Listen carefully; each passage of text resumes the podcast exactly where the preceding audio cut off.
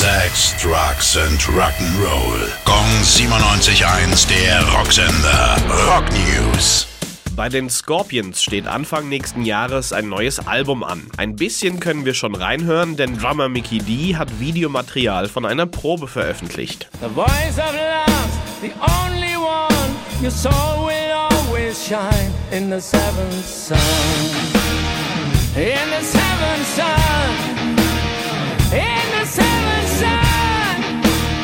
Zu einem genauen Erscheinungsdatum halten die Scorpions sich aber noch bedeckt.